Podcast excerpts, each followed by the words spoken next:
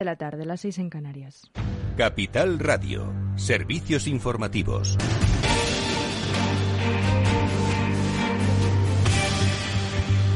Buenas tardes. La incidencia del coronavirus continúa bajando. Sanidad ha notificado este martes 1.081 contagios y 94 fallecidos. También prosigue la campaña de vacunación que ya lleva casi el 80% de residentes en España con la pauta completa. La Agencia Europea del Medicamento explica en rueda de prensa por qué da luz verde a que los Estados miembros que lo deseen puedan administrar una tercera dosis conocida como de refuerzo de Pfizer a la población general. Eso sí, después de seis meses de recibir la segunda inyección.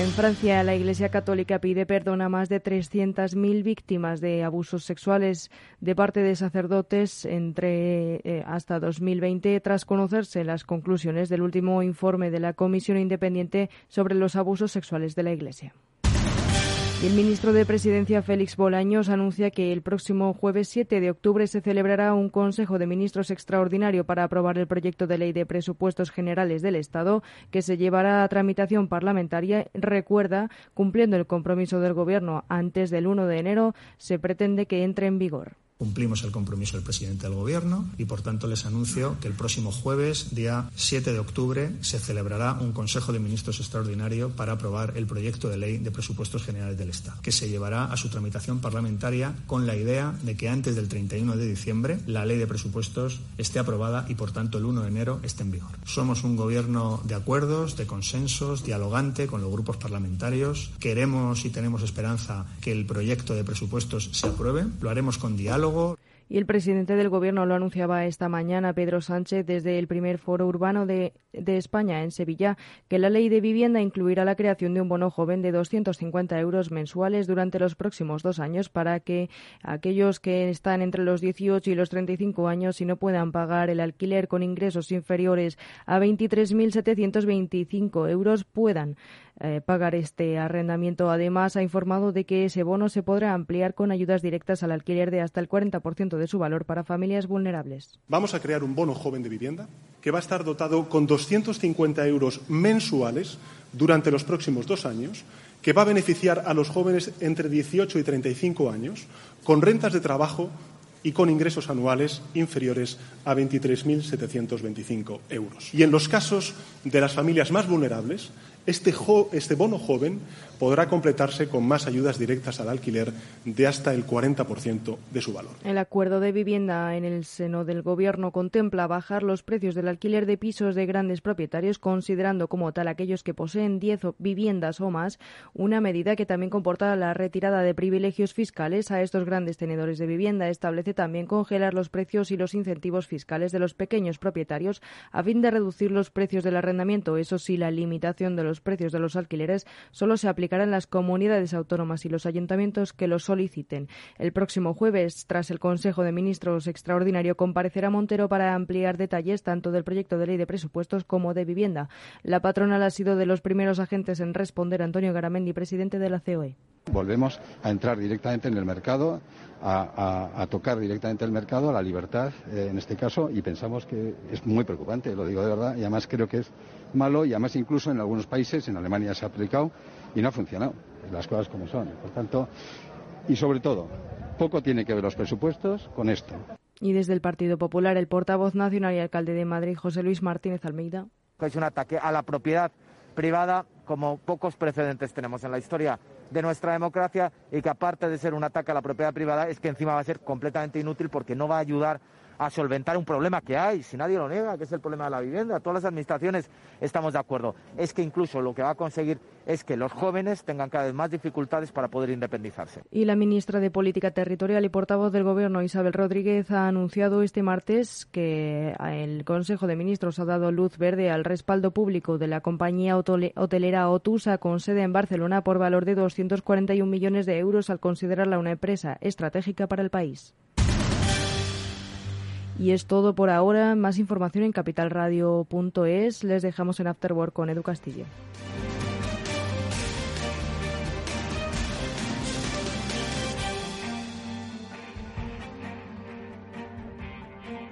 Capital Radio. Siente la economía.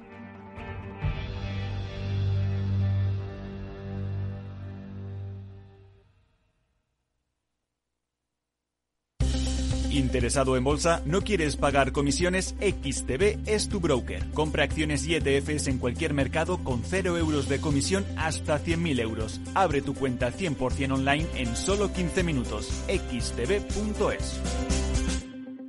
Riesgo 6 de 6. Este número es indicativo del riesgo del producto, siendo uno indicativo del menor riesgo y 6 del mayor riesgo. Si piensas que España es un país y no un estado multinivel, multiplurinacional o multigaitas, por fin hay debate.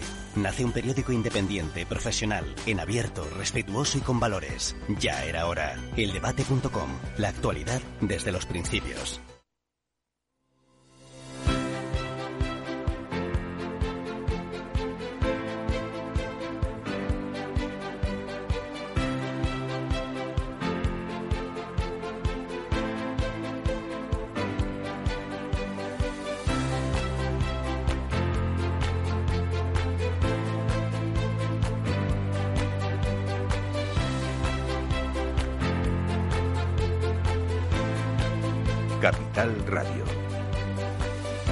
Eduardo Castillo. Bueno, pues esta es la sintonía que nos ha acompañado durante todo el día aquí en Capital Radio y que quería decir que estábamos hablando de cambiar, de la gestión de los cambios, de una gestión ágil, y en positivo. El sexto Congreso de la Gestión del Cambio Ágil en Positivo que organiza cada año el Instituto de la Gestión del Cambio, cuya máxima responsable Amanda Palazón nos vuelve a acompañar en esta cuarta y última mesa especializada. Amanda, buenas tardes, bienvenida de nuevo. Hola, buenas tardes, Eduardo. Hemos tenido un desarrollo eh, apasionante esta mañana donde al final ha quedado de manifiesto en las diferentes mesas que han compartido en directo, a través de la radio, en directo, a través de los canales digitales de Capital Radio y ahora mismo en directo también con nuestras invitadas que enseguida vamos a saludar, pero han eh, compartido compartido, como decimos, ideas muy interesantes sobre estos tiempos de cambio. nadie niega ya que todo cambia de una manera voluntaria y de una manera involuntaria y además que hay muchas aristas en el cambio que hay que manejar al mismo tiempo. Personas, digitalización, emoción y hoy yo creo que con esta mesa, Amanda, vamos a eh, dar el, el, colofón a este congreso, sobre todo al que da sentido al nombre, ágil y en positivo, ¿no? Porque los cambios, como hemos dicho esta mañana, pues a nadie le gustan. Eh, y ni siquiera le gustan al que propone el cambio, ¿vale? Y muchas veces lo hemos dicho, ¿no? Sin embargo, eh, hay una palanca, hablamos de la formación, hablamos de la comunicación, pero hay una palanca que es fundamental, que es el aspecto positivo, el bienestar, ¿no? La felicidad para cometer esos cambios. Y es de lo que hablamos ahora. Efectivamente, esta mesa es el cierre y el colofón hablando de cómo generar esa cultura de bienestar y productividad. Al final la persona es el centro de una organización. Yo creo que ese va a ser el mantra del siglo XXI. Y bueno, ¿cómo vamos a poder eh, gestionar el cambio en positivo? Que además es un concepto que acuñé en 2014 con lo cual estoy muy orgullosa de él. Bueno, pues de bienestar organizacional, porque decíamos esta mañana que si se es feliz, uno es feliz allí donde está, y si está en el trabajo, pues va a desarrollar eh, pues una actitud muy proactiva, productiva y sobre todo pues muy dispuesta al cambio. Pues de bienestar vamos a hablar con nuestras invitadas, a las que ya vamos a pasar a saludar y que nos acompañan hoy de forma remota. Ofelia Santiago, ella es CEO del Ranking Internacional de Felicidad para Europa y CEO de Santiago Consultores. Ofelia, buenas tardes, bienvenida. Ábrete el micro, a ver, Ofelia, a ver, el micro. Si es, esto es lo que nos ha pasado a lo largo de toda la mañana. Ofelia, que te oigamos la voz. Muy buenas tardes, bien hallada. Y la verdad es que es eso, es un verdadero placer tener este colofón maravilloso en este, en este Congreso de Gestión de Cambio Positivo, gestión ágil, terminando con esta mesa efectivamente dedicada al bienestar y la felicidad, que es la parte quizá más importante para poner en el centro de la estrategia de cada compañía en esta nueva quinta era tecnológica. Bueno, pues ahora hablamos un poco de estrategias para eh, analizar el bienestar y, si no, dirigirnos hacia él. Lo vamos a hacer también con Mane Sanguinetti, que es subdirectora de Recursos Humanos y Experiencia de Empleado de Mafre. Eh, Mane, ¿qué tal? Buenas tardes, ¿cómo estás? Muy buenas tardes a todos. Muchas gracias, Eduardo. Muchas gracias, Amanda, por darme la oportunidad de participar en el Congreso. Eh, estoy encantada, encantada de compartir mesa con todas vosotras y compartir también experiencias y, y también grandes retos. hay, que, hay que destacar, Mane, que representas a una compañía que ha estado acompañándonos a lo largo de todo el Congreso porque es una compañía modelo en, el gestión, en la gestión del cambio y además en diferentes áreas porque hemos hablado con compañeros tuyos sobre eh, la propia experiencia de gestión del cambio, la propia experiencia de cliente, sobre los diferentes proyectos en los que estáis eh, eh, embarcados, sobre la formación, sobre la comunicación. Es un ejemplo y además lo decimos aquí, que muchas compañías se podrían pues tener el reflejo, ¿verdad? De Mafre y te agradecemos mucho, Mane, que estés eh, con nosotros en este colofón que decía, que decía Felia. Bueno, también saludamos a Olga Novillo. Ella es eh, eh, responsable del servicio de prevención mancomunado en Orange y además es, como decimos, pues una experta en el área de las personas, que es hacia las que buscamos el bienestar. Olga, buenas tardes, bienvenida igualmente. Ah, me he quitado el micrófono. Ya te oímos, ya te oímos, Hola, buenas tardes. Un verdadero placer compartir esta mesa con todos vosotros. Gracias, Amanda, por invitarnos, por invitarme concretamente a, disfrutar y aprender con estos compañeros maravillosos que, tengo en esta mesa y a compartir un poquito con vosotros, con, vosotros y con todos la experiencia que tenemos en Orange en Empresa Saludable. Bueno, pues eh, eh, importantes compañías nos acompañan y vamos a saludar por último a Nancy Martínez. Ella es CEO de Live eh, Live, que luego Carlos Pulido me echa la bronca, Live 13.5. Hay que decir que Live 13.5 es la gran impulsor. Siempre hablamos de los impulsores del cambio. Bueno, pues en este caso Live 13.5 eh, ha sido impulsor de este congreso, como uno de los eh, patrocinadores que ha permitido que hoy estemos todos juntos aquí y hablemos pues de esa gestión de los cambios. Es además, Nancy es fundadora del ranking internacional de felicidad empresas heroínas del que vamos a hablar porque de alguna forma también se va a imponer eh, la necesidad de medir eh, los resultados de las transformaciones. Y lo primero de todo, Nancy, pues es no solo darte la bienvenida, sino también preguntaros por qué 13.5, Live 13.5, le interesa tanto la gestión del cambio, le interesan tanto las personas. Buenas tardes.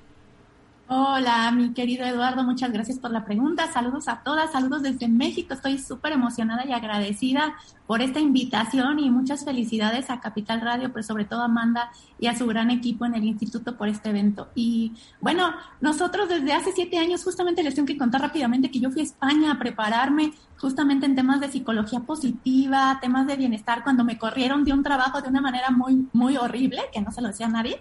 Entonces, desde ahí creo que mi propósito mayor surgió, que es ayudar a las organizaciones a tener colaboradores felices porque así son más productivos. Entonces, y, bueno, nada más 13.5 es la temperatura de tu cerebro cuando está en un estado óptimo de felicidad. Entonces, vamos a ponernos a 13.5 grados. Bueno, pues me parece, creo que una motivación fantástica para que luego puedas trasladarla al resto de las compañías. Porque ahí ya creo que va, Amanda, un poco nuestra primera pregunta, ¿no? Es decir, ¿tienen hoy en día las empresas eh, una cultura definida de bienestar del empleado? Porque al final es que nos diluimos mucho entre el bienestar salarial, sí, se habla de bienestar emocional, de la comunicación, pero realmente se mide si hay una estrategia de bienestar, Amanda.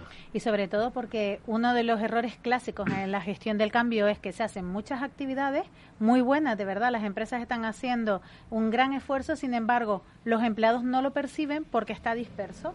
Y ahí es una de las cosas que yo creo que nos van a comentar precisamente ahora, que es hablar de planes de bienestar y que de las cosas estén bien organizadas, bien focalizadas para tener el, el resultado después del esfuerzo que se hace. Entonces, eh, la pregunta, quizás un poco general para todas, empezamos por Ofelia, si os parece.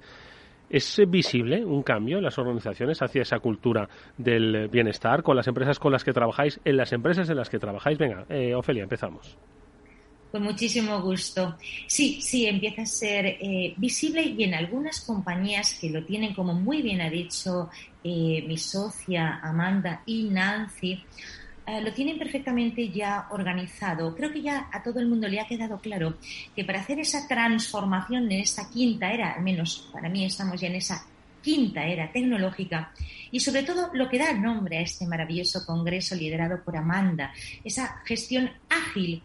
No podemos olvidar que la única parte de la empresa que puede desarrollarlo no es una cuestión de implantar magníficos procesos tecnológicos, son las personas. Y las personas, Eduardo, en estos momentos están inmersas en lo que ya se ha definido como una pandemia mundial de trastornos mentales, infoxicación y falta de creatividad, sobre todo en temas como un aumento exponencial del estrés, estrés postraumático, ansiedad y depresión. Por tanto, la felicidad, claro, que empieza a ser muy importante, visible y estratégicamente organizada, tanto como que nosotras, Nancy y yo, ¿verdad?, acabamos de celebrar un, evento maravilloso en el cual hemos entregado ese libro de buenas prácticas donde ya hemos examinado, Eduardo, 1.500 evidencias, 1.500 empresas de las cuales hemos seleccionado las mejores y ya tenemos el, gozo, ¿verdad?, de poder comentar que en España, junto con Amanda, tenemos la exclusiva, ¿verdad?, de ese ranking mundial de la felicidad y ya tenemos muchas empresas europeas esperando a ser ranqueadas y, por otra parte, certificadas por algo que hoy pongo de largo. Ya tenemos nuestro primer certificado en empresas felices. Certificado F, por cierto.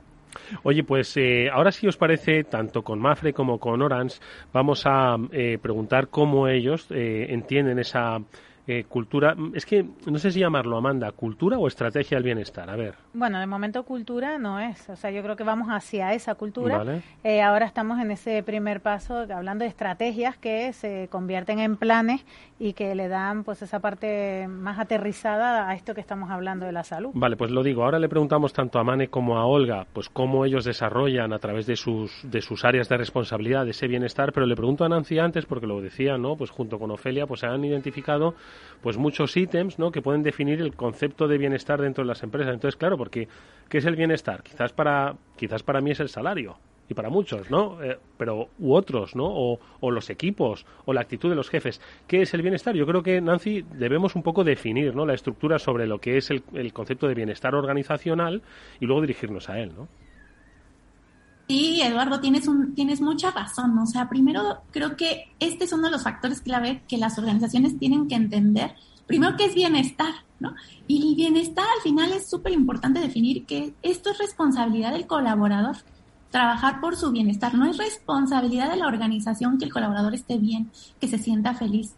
Lo que sí es que la organización es responsable de poner todos esos mecanismos, esos procesos, esas metodologías, el entorno para que el colaborador lo disfrute y se sienta pleno, se sienta feliz, se sienta bien. Entonces creo que ese es el mayor desafío. Suena fácil y ahorita lo decías, no se trata de hacer una cultura de bienestar. Cada empresa tiene su propia cultura, su propio ADN y el bienestar es un elemento clave y crítico que sí o sí tienen que cuidar para poder vivir en un entorno mucho más positivo. Me parece la verdad es que un, apunte interesantísimo el que ha hecho Nancy. Es decir, no es cuestión, no es responsabilidad de la empresa hacerte feliz, ¿no? Eh, entreteniéndote permanentemente, ¿no? Sino es crear el entorno para que tú, tú busques tu propia felicidad. Y, y Mane asentía, decía, es así, es así, es así. Totalmente de acuerdo, sí, efectivamente.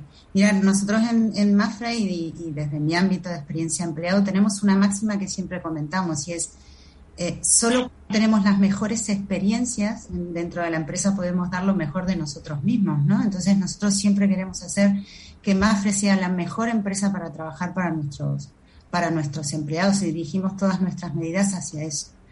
Y tenía razón también Amanda cuando decía, bueno, no se trata de solamente de poner en marcha medidas, acciones, planes, sino también que hay que medirlos, hay que medir en, definitiva el grado de satisfacción que todas esas medidas o el grado de bienestar que provocan esas medidas en los empleados. ¿no?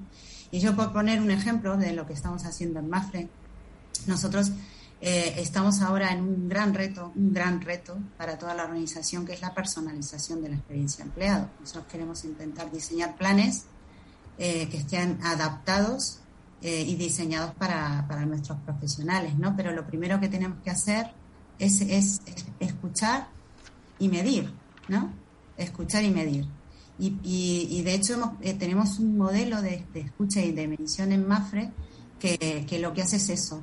Eh, preguntamos a nuestros empleados con una serie de, encuestas de entre todas las medidas que tenemos, el nivel de satisfacción que tienen con esas acciones, esas medidas eh, que ponemos en marcha en MAFRE y en función de ahí, pues también ponemos planes de acción ¿no? para mejorar aún más ese nivel de satisfacciones. Entonces, tan importante es crear medidas como también medirlas, mm. dirigirlas. Eh, de todas formas, Mane, no nos dejes así. Escuchar, medir y luego actuar, ¿no? Entonces, vamos a la fase de, de, la acción, ¿no? Es decir, porque, presidente, dices, oye, vamos, ¿cómo creamos ese ecosistema o ese entorno para que un empleado eh, quiera disfrutar del bienestar de su compañía? Pues eh, empezamos por eso, empezamos escuchándolos. Nosotros tenemos un modelo que está basado en tres pilares, eh, que ya está puesto en marcha. Eh, el primer pilar es, es, una encuesta tan simple como esa y tan complicada, porque lo que medimos son todas esas acciones que ponemos en marcha relacionadas con el desarrollo, con la conciliación. Entonces, dos veces al año le preguntamos al empleado, oye, ¿qué te parece esto? ¿Y cuál es tu nivel de satisfacción relacionado con esto? Esos resultados, por supuesto, luego crean, como dices, planes de acción concretos, ¿vale? Pero también, por otro lado, y otro de los pilares fundamentales que tenemos en MAFRE, es que medimos también aquellos momentos claves dentro de lo que es el ciclo de vida del empleado dentro de nuestra organización también para mejorarlos. Es decir, nosotros eh, preguntamos acerca de cómo está consiguiendo sus objetivos, eh, qué pasa cuando trabaja en un proyecto, eh, incluso a los empleados de nueva incorporación. Y todos esos, esos resultados nos ayudan a ir mejorando eh, esa experiencia empleado dentro de la compañía, ¿no? Y nos ayudan a mejorar procesos como el onboarding o incluso ponemos en marcha eh, modelos de reconocimiento, incluso herramientas en donde, bueno, pues es un espacio en donde entre empleados y líderes pueden dar ese reconocimiento explícito acerca de una, de una tarea, una acción en concreta, es decir, al final lo que hacemos con estas mediciones, con estas escuchas, es, es poner en marcha acciones dirigidas a eso, al bienestar, a, aumentar el compromiso, a, que el empleado se identifique también con BAFE y para que sea para él el mejor lugar para trabajar. Ese es nuestro objetivo en concreto. Fíjate eh, lo que está diciendo y aprovecho lo que han dicho todos y recojo lo último que ha dicho Magdalena de la importancia de hacer unos planes de que esté aterrizado, que lo hemos comentado desde el principio. Y aquí yo creo que Olga también nos va a ayudar en este momento con su Fresh Program, que está muy focalizado, está muy centrado y está muy bien armado, ¿no, Olga? Cuéntanos un poco en qué consiste.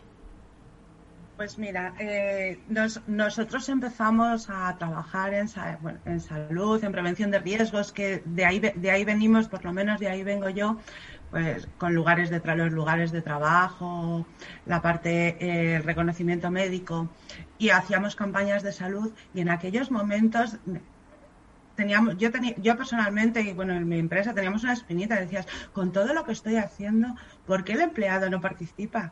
¿Por qué no consigo llegar? Eh, ¿Por qué no consigo llegar? Era, eh, era traumante totalmente. Entonces, bueno, fuimos evolucionando, seguimos trabajando. Y, decidimos estudiarnos, estudiarnos como empresa, estudiar eh, lo que teníamos y estudiar también a nuestros trabajadores.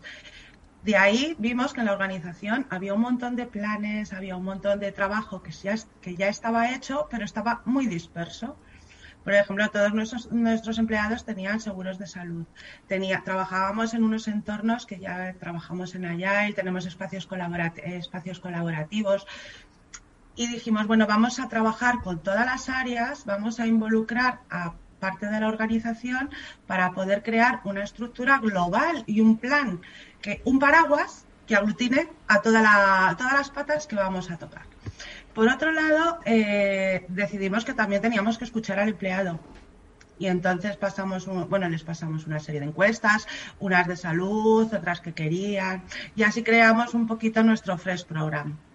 Eh, para estudiarnos eh, en salud, ¿Qué palancas hemos utilizado? Pues nosotros hacíamos reconocimientos médicos. Ahí tenemos muchísimos, muchísimos datos. Pues vamos a ver qué nos pasa, qué le pasa a nuestros empleados para poder focalizarnos en lo que más les pueda interesar, eh, les pueda interesar y en lo que tengamos, pues el colesterol, por ejemplo, por daros un dato. Mm. Pues si tenemos a la gente con mucho colesterol o con mucho índice de masa corporal, pues oye, vamos a centrarnos ahí y no les voy a poner un taller de crochet que también los hicimos porque, a porque había mucha gente que le interesaba, pero bueno, vamos a, vamos a focalizarnos. Mm.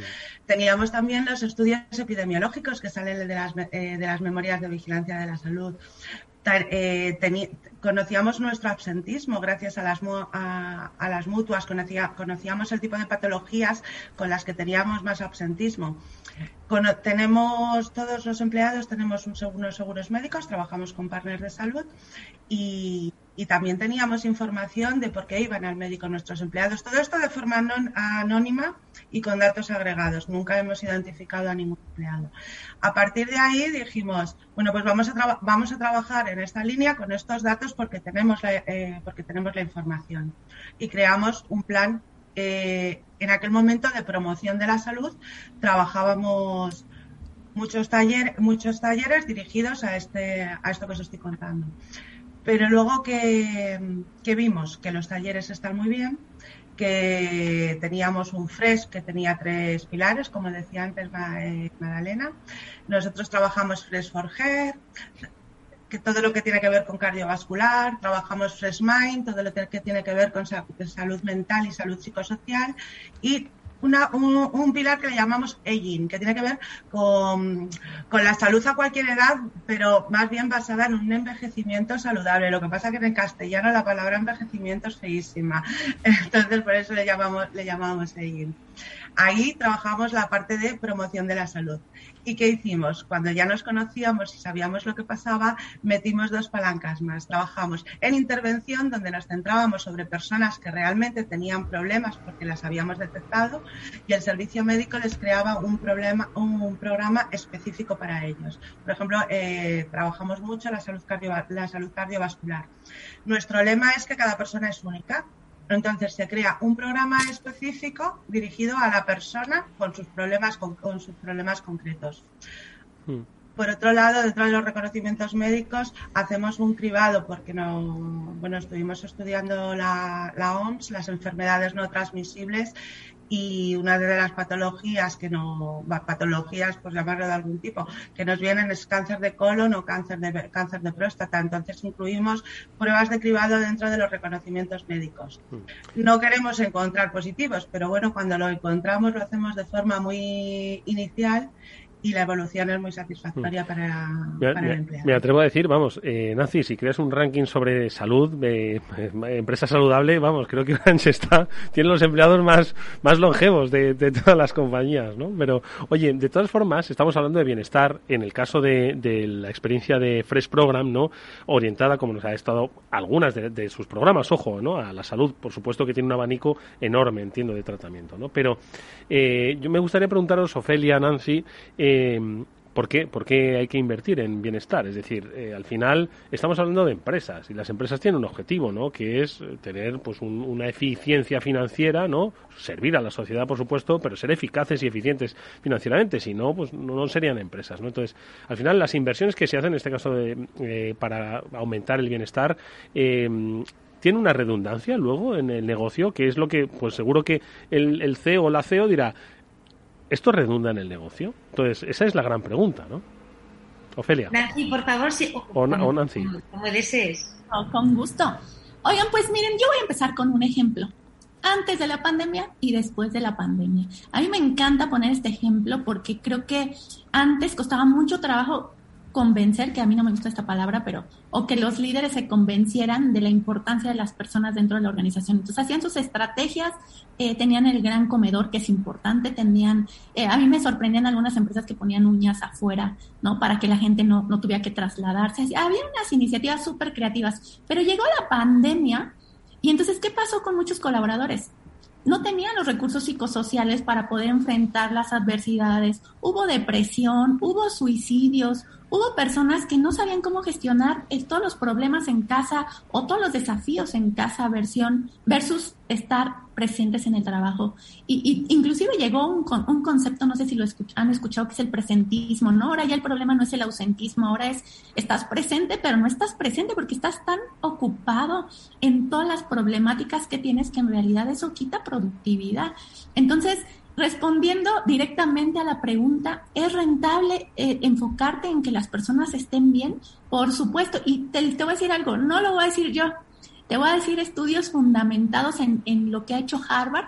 Y lo que Harvard dice en estudios de más de 20 años es que las personas que están bien en todas sus esferas de la vida, que es la física, la mental, la espiritual, la financiera y la emocional, pues son más 300% más innovadores, venden hasta 44% más, tienen productividad hasta del 31%, eh, se quedan en las empresas hasta un 37% más y así puedo seguir ¿no? Diciéndote todos los beneficios que tiene. Pero a mí me encanta decir que no lo digo yo, que lo dice Harvard.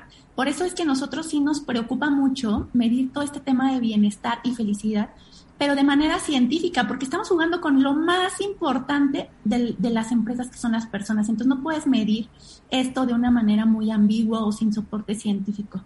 Así que sí, sí es rentable, ¿no? Y yo tengo ejemplos para echar para arriba de empresas que han logrado transformar sus resultados gracias a esa preocupación genuina en las personas. Amanda.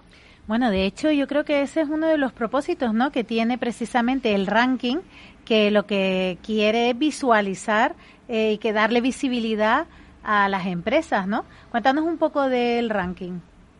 Claro que sí. Bueno, este ranking justamente busca tres cosas. Lo primero sí es reconocer estas organizaciones que ya están haciendo bien las cosas en favor de sus colaboradores e irlas ayudando a que esto sea sostenible pero tiene un, fin más profundo.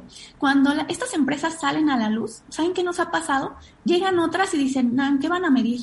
Y entonces cuando les decimos, estamos midiendo esto, estamos viendo qué tanta preocupación genuina tienes por tus colaboradores, cuáles son tus iniciativas, cómo lo estás manejando, de repente hay un, un estrés en las empresas y dicen, creo que no estoy haciendo lo suficiente por mi gente. Y entonces ahí estamos logrando algo superior, que es impactar positivamente y sensibilizar a las organizaciones de la importancia de este, pues de, medir. Pero más allá de esto, y el tercer punto, es agregar mucho valor a las organizaciones. Por eso es que creamos el libro de empresas heroínas, porque no queremos que sea un ranking que se quede ahí, ¿no? Y te medimos y ya no. Queremos compartir las mejores iniciativas.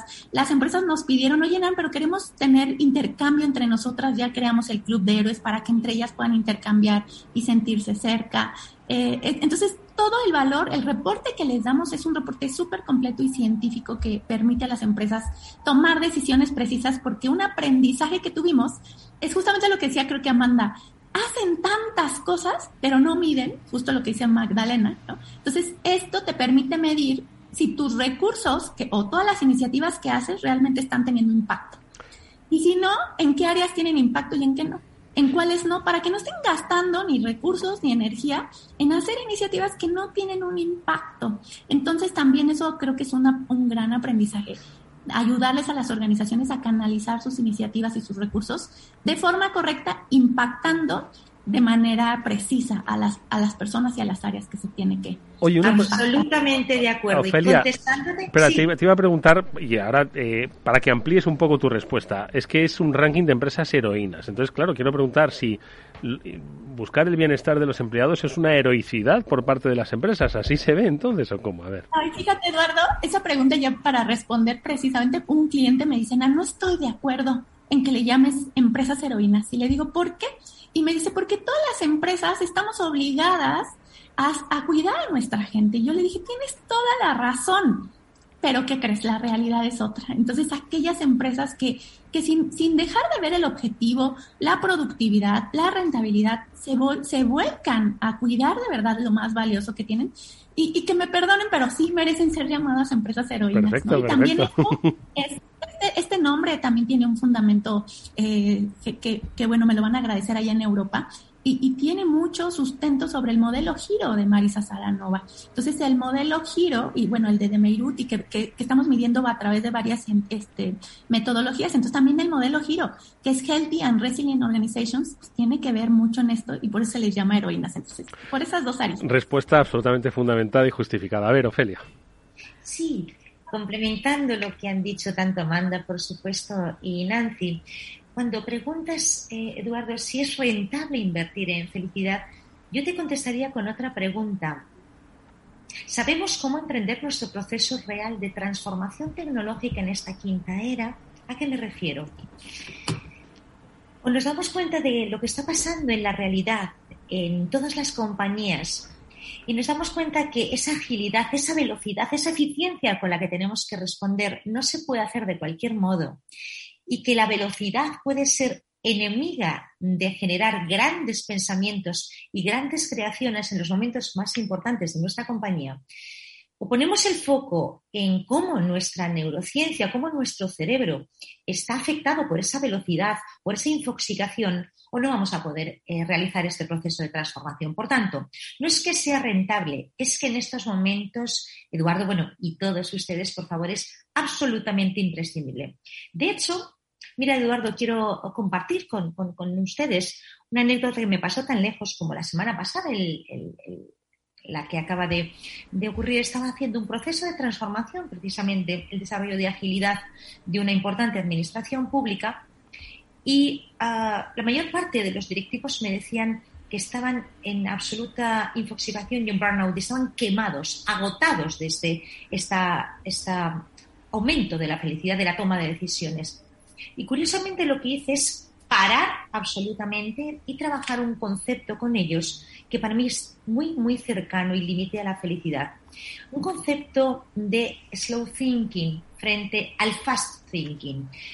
La clave para esta agilidad de la que estamos hablando hoy, eh, gracias a este congreso maravilloso que lidera Amanda año tras año y que supone un reto cada año mayor y un aprendizaje, generando esas mejores prácticas, se ha demostrado, Eduardo, que no vamos a poder hacer esa transformación con la agilidad, rapidez que necesitamos, a no ser que sepamos generar una danza entre ese pensamiento fast y ese pensamiento slow para generar los grandes, las grandes tomas de decisiones desde esa emoción y conciencia presente, desde esa atención presente que solo se permite desde prácticas que desarrollamos dentro de este ranking y dentro de este certificado para la gestión de la felicidad de las empresas.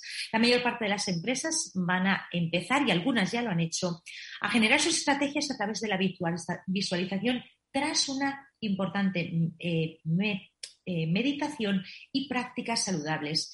Y luego, evidentemente, todo lo que tiene que ver con los procesos eh, tecnológicos, avanzarlo, generar ese fast thinking, pero en todo lo que tiene que ver con lo que el humano va a dejar de hacer por esa ciberexigencia. Por tanto, resumiendo, no es que sea importante invertir en la persona y en la gestión de su felicidad, sino que va a ser crucial saber cómo podemos estar en esos estados de paz para poder generar esta transformación, que es el mayor reto que tenemos en esta nueva era. Amanda. Fíjate, y yo no sé si ustedes lo perciben así y aquí me gustaría dar paso también a la experiencia de, de Mane y de, de, Olga, ¿no? No sé si perciben, porque una de las cosas que nos encontramos en las organizaciones y cuando vamos a poner en marcha esa cultura de gestión del cambio es primero que cuando estamos hablando de bienestar hablamos también de productividad, es decir, vivir en ese equilibrio porque al final necesitamos que las empresas también eh, sean productivas para que sean sostenibles y poder tener este ambiente ¿no? de, bienestar. Y por otro lado, nos encontramos, no sé si ustedes tienen esta, esta experiencia, eh, yo le llamo la infelicidad de la felicidad, es decir, eh, de alguna forma tenemos que hacerlo de una forma comedida para, por un lado, que el, emplea, el empleado también sea responsable y valore todos los esfuerzos que estamos haciendo y por otro lado, no olvidar que nos corresponde a las empresas crear esos entornos y esos espacios de bienestar. No sé si desde las eh, empresas de ustedes han pensado, han debatido o no, a lo mejor no ha ocurrido. Venga, Mane, eh, Olga, contadnos. Bueno, yo por mi parte, eh, a ver, nuestro objetivo en MAFRE efectivamente es es incrementar esa competitividad o esa productividad, ¿no? Pero siempre con el compromiso de también incrementar ese, ese bienestar. Es decir, nosotros nos basamos en eso para conseguir ese objetivo. Esta es nuestra responsabilidad eh, y nuestro compromiso también desde recursos humanos, ¿no? Siempre haciéndolo de esa manera. Eh, sí que es verdad que, bueno, uno ya, como decías, ¿no? Eh, es inconformismo porque a veces tenemos muchas acciones bueno, tenemos muchas acciones, eh, muchos procesos, muchas medidas, un conjunto de medidas relacionadas con conciliación e igualdad, que son buenísimas, ¿no? Eh, y están muy bien, y, pero siempre queremos ir a más y a veces, como tú dices, eh, llegamos a un nivel de bienestar dentro de organizaciones como MAFRE que, que bueno, que son muy difíciles de, de mover, ¿no? Hacia arriba. Y tú dices, bueno, pero es que estoy, estoy, estoy dando todo esto, pero somos un poco inconformistas y queremos más, ¿no? Bueno, pues ahí está nuestra responsabilidad, siempre trabajar hacia, hacia eso, ¿no? Y bueno, pues hacia, ese es nuestro objetivo en Bafre y ese es nuestro compromiso. pero digamos que el foco siempre está dentro de lo que es la, el, aumentar la productividad. A ver, nosotros también siempre decimos, ¿no? Eh, a través de la experiencia de, nuestros empleados es como se mide nuestra empresa, es decir, nuestros clientes y, y en general nuestra sociedad nos ven a través de nuestros empleados, entonces cuanto mayor es el bienestar, el compromiso y la identificación con la empresa, mayor va a ser siempre eh, esa, ese, ese incremento de competitividad y además un mejor servicio vamos a dar. Así que tenemos que estar comprometidos al 100% en conseguir siempre sumar a más ese bienestar dentro de nuestra compañía. Muy bien. Y Olga, eh, comparte con nosotros, venga. Vale, no, iba a compartir. Eh, simplemente estoy totalmente de acuerdo con lo que ha dicho Mane y, bueno, y Ofelia y, mi, compañera. Solamente tener en, eh, tener en cuenta que trabajar en, bienestar, en felicidad.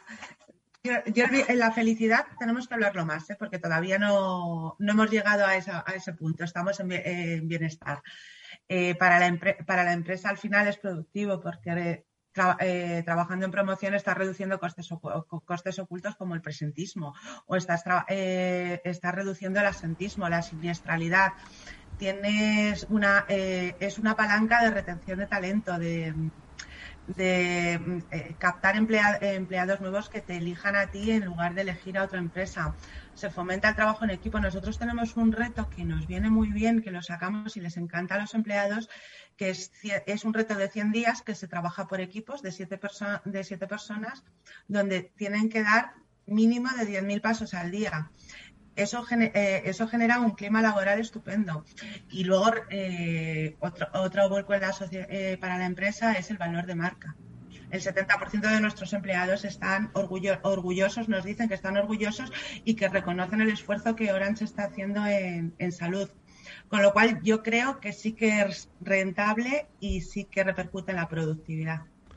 Bueno, pues eh, ahí tenemos la experiencia del de, eh, bienestar organizacional. Eh, nuestras invitadas lo han compartido con todos nosotros. Seguiremos hablando, por supuesto, del bienestar, pero permitidme que demos paso, porque estamos ya casi concluyendo esta última mesa de este Congreso de la Gestión del Cambio, a uno de los grandes impulsores también, en este caso de la metodología. Siempre habéis puesto de manifiesto, desde que hemos arrancado el programa, la necesidad de medir, ¿no? Medir el resultado, es decir, medir las acciones que estamos tomando. Puede haber buenas intenciones para el cambio, puede haber una organización fantástica que soporte todo el cambio, pero si no medimos, no tenemos. Eh, al final, yo creo que el trabajo no ha servido prácticamente para nada, Amanda. Por lo tanto, yo creo que hablemos un poco con el creador del el método que nos permite gestionar de una forma eficaz y, sobre todo, medir lo que es la gestión del cambio.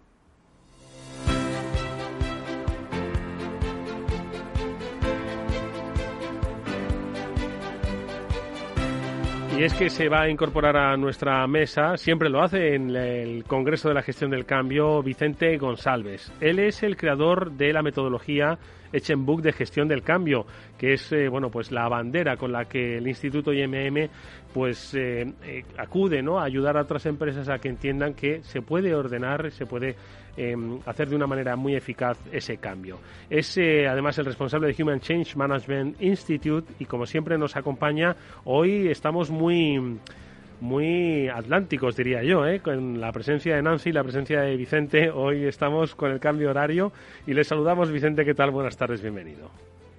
Eh, buenas tardes desde Brasil. Eh, un gusto y un honor para mí estar con, con ustedes.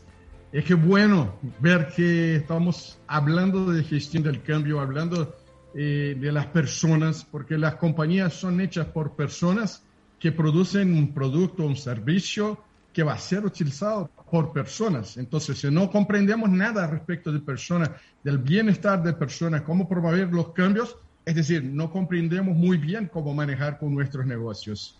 Oye, Vicente, em, vamos a hablar de medición del cambio, ¿de acuerdo? Pero como te has colado en la mesa del bienestar, que ha sido interesantísimo, sí que me gustaría que hicieses alguna reflexión sobre eh, la gestión del bienestar en las organizaciones que implica, obviamente, cambios en las mismas, ¿no? Entonces, un poco desde tu óptica, desde tu experiencia, desde también la propia visión, ¿no? Aunque tanto Nancy como tú tenéis una visión, pues, transatlántica, ¿no? Desde México, Brasil, en Europa, España. Entonces, eh, pues un poco poco cuál es la visión tuya sobre el bienestar en las organizaciones que hemos estado comentando. Súper interesante porque el bienestar es como la salud de la organización. Pensamos muchas veces en, bienestar de las personas, pero si tienes una organización que está con salud, con capacidad de, eh, adelante de una pandemia, por ejemplo, de un virus o de una infección, cualquier que sea, su capacidad de reaccionar va a ser mucho más alta. Y las compañías viven estos cambios, las presiones sociales, políticas, económicas, tecnológicas, de las nuevas competencias que están llegando al mercado. Esto implica una compañía que tiene bienestar organizacional, implica en, ser antifrágil o mucho más resiliente, mucho más preparada para lidiar con todos los cambios futuros que van a llegar. No sabemos cuáles, pero sabemos que todas las empresas van a cambiar. Algunas van a estar listas para cambiar, van a ser protagonistas de esos cambios otras van a ser las víctimas de sus cambios. Y bienestar organizacional es la base de todo esto, sin duda. Amanda. Efectivamente, o sea, al final, de, de hecho, eh, es una actividad recurrente del Book, es decir, ya eh, desde el principio hay una fase que es la fase de la implementación donde se mide eh, la gestión del estrés. O sea, desde hace ya muchos años sabemos que el estrés tiene un impacto directo en cualquier proceso de cambio. Así que en, en ese caso, Vicente, yo quería aprovechar contigo dos cosas. Una, que estamos hablando del Book y de las actividades recurrentes. Y dos, que introducimos la agilidad. El to Agile lo que nos permite es introducir, de ahí el nombre del, del Congreso de este año, gestión de cambio ágil en positivo. Y dos, que el cambio ya se puede medir, porque no es que nos sirviese antes para nada, pero quizás se basaba más en percepción y ahora lo que necesitamos es el dato para también poder tomar decisiones. Lo que decía Olga antes, permitidme, ¿no? Dice, oye, que estoy haciendo cosas, pero que no acabo de que, de que cuajen, ¿no? Y quizás se estaba todo basando en la percepción, ¿no? Y como no medíamos, pues no teníamos un poco la estadística y decía, oye, vamos a atacar por aquí, ¿no? Vicente. Sin duda. Es, eh, el lado eh, cualitativo es importante. Sin embargo, principalmente en proyectos que van a involucrar bastantes personas, las partes interesadas, es súper importante tener un lado cuantitativo, poder medir para gestionar. Y hoy, con todo que, que hemos desarrollado con eh, el Box Tools by INMA, es esta herramienta que nos permite, por ejemplo, acompañar varias cosas, el grado de compromiso, nostalgia, estrés, motivación, todo esto son indicadores importantísimos. Y no es solo para gestionar los cambios, pero, pero para gestionar la organización.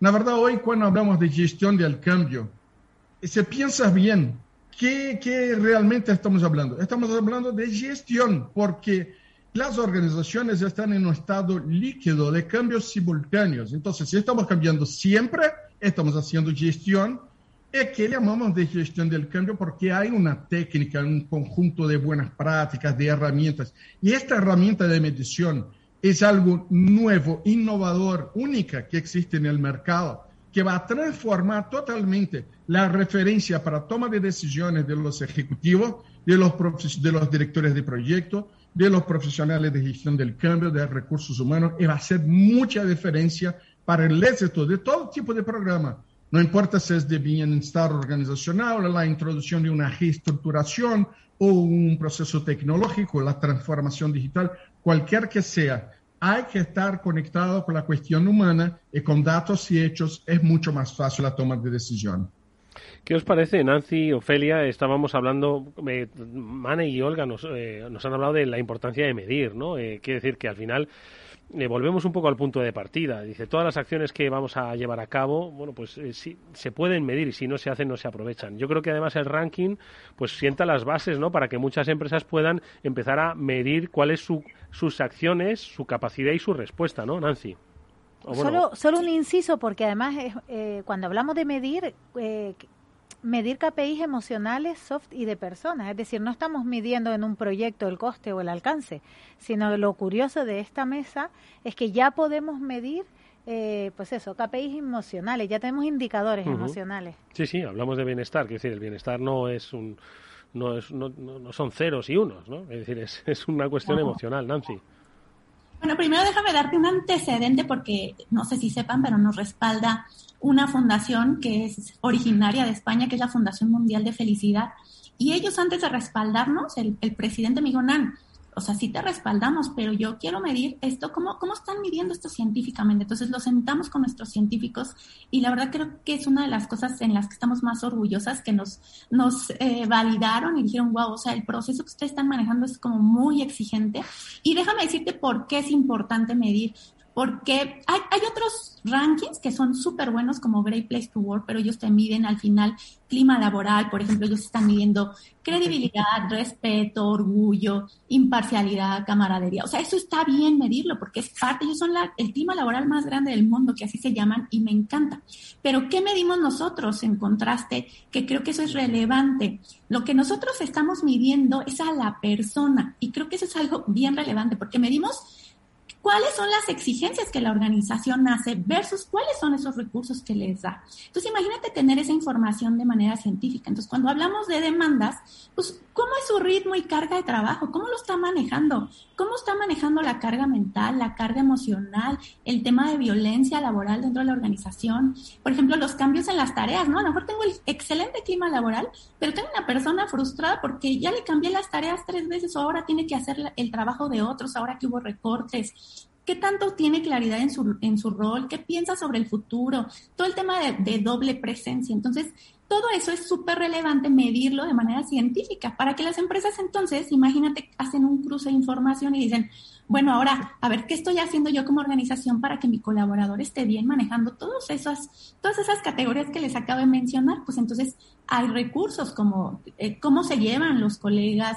cómo me llevo con mi supervisor. El tema, fíjate, una de las causas bien relevantes en este ejercicio es la justicia organizacional, ¿no? Es una de las causas que hacen eh, más felices a los colaboradores, el tema de trabajo flexible, la comunicación, la colaboración y otros aspectos que nosotros medimos.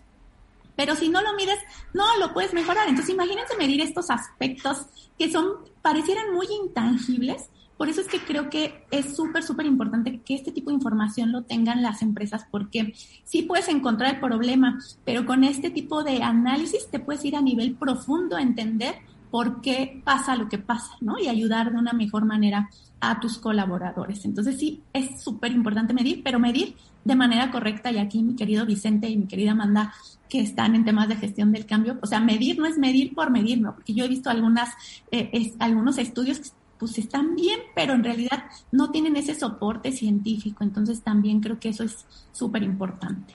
Oye, ¿cómo podemos eh, medir, Vicente, esos KPIs emocionales que decía, que decía Amanda? O, medirlo más, tú decías, eh, empresas líquidas, ¿no? Pues lo más intangible, ¿no? Que es la, la, emocionalidad de las personas. ¿Cómo se puede medir para luego sacar buenas conclusiones de gestión?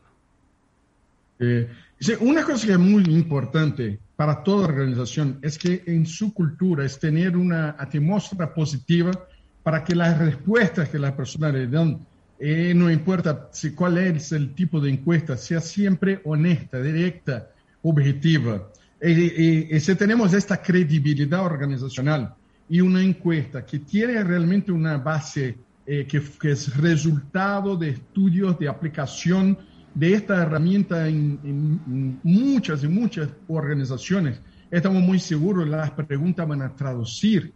Y principalmente que son preguntas que muchas veces son relacionadas de que la persona que está contestando no se da cuenta que si falta la verdad en una pregunta, en otra nos vamos a percibir. Entonces, esto son técnicas que utilizamos y tenemos con esto una visión muy clara de lo que está pasando con las personas. Principalmente cuando hablamos en este mundo ágil, este mundo de cambios exponenciales, eh, introducimos una variable más para las personas, que es vivir en este contexto de, imprevisibilidad, de no tener mucha seguridad psíquica de lo que va a pasar en los próximos meses, incluso en un proyecto que ya no tiene el alcance totalmente definido. Es decir, está, está desarrollando una hipótesis bajo una visión y esto crea mucho estrés, que es un ejemplo que tenemos siempre que pensar, porque hoy, principalmente con la pandemia, vivimos una, una, una situación que es una, una otra pandemia de naturaleza psicológica. Y si no cuidamos de lo que está pasando con las personas, vamos a ver varias personas en, estado de burnout, en un estado de, apatía, de sufrimiento, de depresión. Y, no, sé, no sé en España, pero en Brasil los casos de, personas que eh, se quedaron enfermas fue muy grande. Sin duda eh, alguna. Y por eso, sin duda alguna. Bueno, pues eh, te agradecemos mucho, Vicente, que hayas, eh, como siempre, sacado unos tiempos a, con el horario cambiado, por supuesto, Nancy también, y que hayas podido estar en este cierre, en esta conclusión del eh, sexto Congreso de la Gestión del Cambio Ágil y en Positivo. Nos veremos próximamente, por supuesto, Vicente, y por supuesto, muchísimas gracias a las integrantes de esta última mesa del bienestar organizacional. Ofelia Santiago, la CEO del Ranking Internacional de Felicidad para Europa. Escucharemos y mucho hablar de este ranking. Lo seguiremos con atención en Capital Radio. Esteo de Santiago Consultores, eh, Amane Sanguinetti, subdirectora de Recursos Humanos y Experiencia de Empleado en Mafre, a Olga Novillo como responsable del programa de empresa saludable Fresh Program del Servicio de Prevención Mancomunado de Orange aquí en España y a Nancy Martínez como CEO de Live 13.5, patrocinadores de este congreso y fundadora del ranking internacional de felicidad de empresas heroínas. A las cuatro, muchísimas gracias por haber estado con nosotros, a Vicente también, por supuesto, y eh, os deseamos toda la suerte del mundo en la gestión más importante de las compañías, que es la gestión de su capital interno, de su capital humano, de su ecosistema de colaboradores, como dice Nancy. Gracias, mucha suerte y hasta muy pronto. Muchas gracias. Muchas gracias, un placer. Y nosotros, Amanda, nos vamos a ir despidiendo ya de este congreso apasionante. Qué ganas tenía, ¿eh? porque es que lo de la pandemia nos ha trastocado a todos. Pero bueno, hemos vuelto, hemos vuelto a vernos las caras, hemos vuelto a sentarnos en los estudios de Capital Radio desde esta mañana en la que hemos hablado con Matarromera, con Mafre, con Gomarco, con... Eh, ¿Qué más hemos hablado? Con Masmóvil, hemos hablado con Sangovén eh, con eh, ayúdame, con, de la viuda, que no nos dejemos a nadie, con Deals, hemos hablado también con la Comunidad de Madrid, hemos hablado con eh, las especialistas como Marta Sevilla en Workplace. ¿qué, más, ¿Qué más hemos hablado? Pues hemos hablado ya por último de nuestra mesa de bienestar, como bien has dicho, para cerrar este, este congreso y nos faltó Software del Sol. Software del Sol, con sus cuatro días de jornada laboral. Bueno, pues estará en la web de Capital Radio, estará en las redes del Instituto de la Gestión del Cambio, todo eh, el conocimiento compartido y os dejamos con lo que es el lema del instituto, la sintonía de la gestión del cambio. Me ha gustado mucho. ¿Y esta canción? Cuéntame. Desde el segundo congreso que le hicimos y bueno, aquí está. bueno, pues aquí está. Amigos, gracias por haber estado con todos nosotros en este sexto congreso de la gestión del cambio.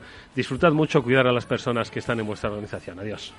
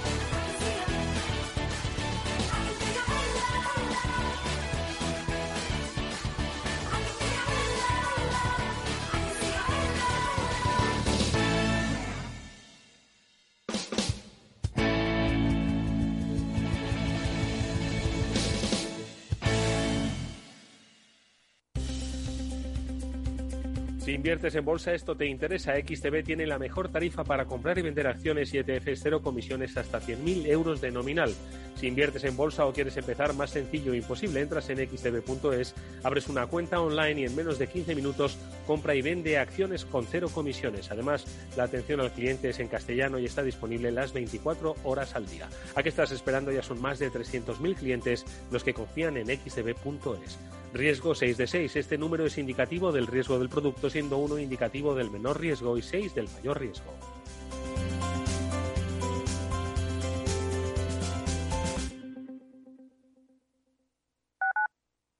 Tu radio en Madrid 105.7, Capital Radio. Memorízalo en tu coche.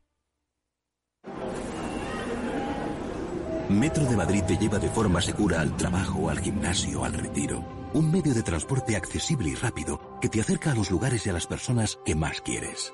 Ahora y siempre, utiliza el transporte público. Ahora y siempre, muévete en metro. Metro de Madrid, Comunidad de Madrid. Gráficas Naciones. Más de 50 años de experiencia en el sector de las artes gráficas. Apostamos por la última tecnología tanto en impresión offset como en digital y gran formato. Realizamos todo tipo de impresión. Tarjetas de visita, folletos, libros, vinilos, decoración y montaje de stands. Más información en el 91 629 2145 o en gráficasnaciones.es. Para personas inquietas, Capital Radio.